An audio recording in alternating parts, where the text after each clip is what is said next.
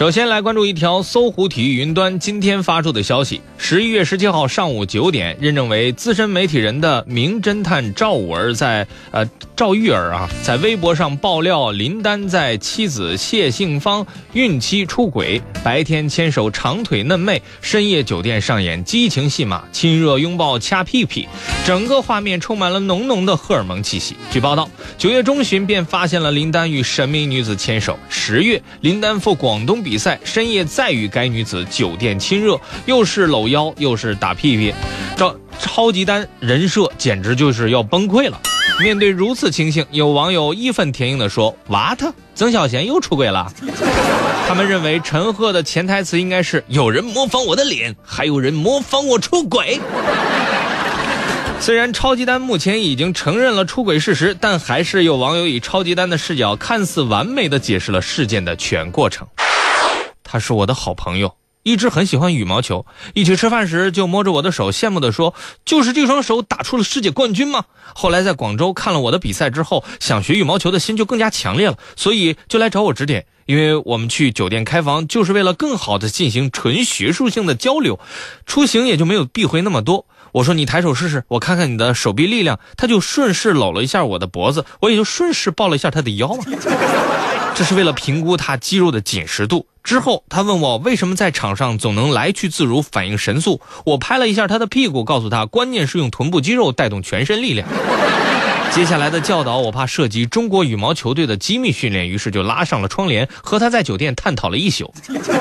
就是这么简单的事情，我不懂你们怎么就说成出轨了？你们这些人的思想怎么这么肮脏？对此，网友评论：所以目前出轨队再加一分，追平吸毒队，吃瓜群众留给嫖娼队的时间不多了。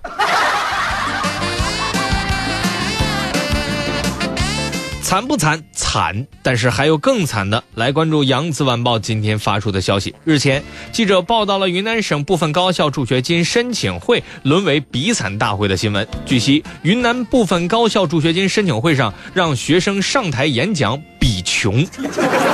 于是，一帮网友受不了了，他们大声疾呼：“为什么自己毕业这么早？自问哭穷，没有遇到过对手，太难为人了！真的，要是我，估计抓只蟑螂就在讲台上哭起丧来了。”小强，小强，你怎么了？小强，小强，你不能死啊！我跟你相依为命，同甘共苦这么多年，一直把你当亲生骨肉一样教你养你，想不到今天。白发人送黑发人呐！对此，云南省教育厅马上发布通知，要求保护学生隐私和自尊，禁开比惨大会。评定的贫困生以书面材料为主，不得要求学生在公开场合陈述申请理由。可能接下来的场景就会变成这个样子。这位同学，你叫什么名字？我叫小明。你是一个什么样的人？我是一个活泼开朗、乐于帮助同学的人。请问你有什么梦想吗？拿到助学金。好，你可以介绍自己的具体情况了。好的，小强，小强。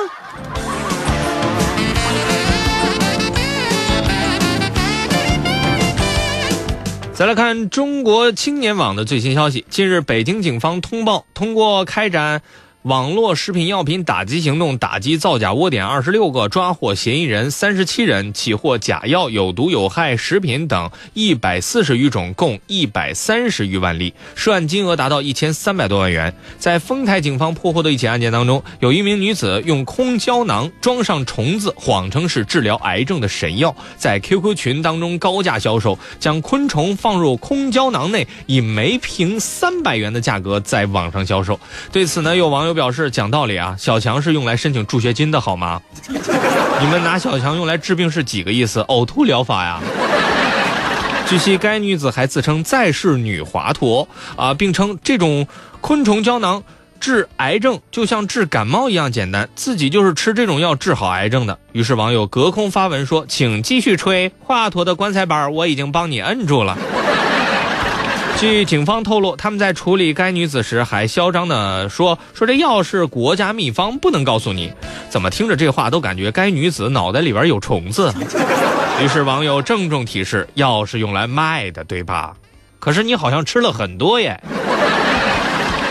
其实赚钱并没有我们想象的那么难，靠自己的双手，用合法的手段来赚钱，才是这个世界上最有本事的事情。何况我这个人没有什么野心，就想年轻的时候做一点微小的工作，先定一个小目标，赚他一个亿，再犯一个小错误，不小心创造一个阿里巴巴级别的公司，然后退隐江湖，找一个普普通通如古天乐、貌不惊人如范冰冰的对象，住在有点挤的白宫里对付一下，岁月静好，安心数钱。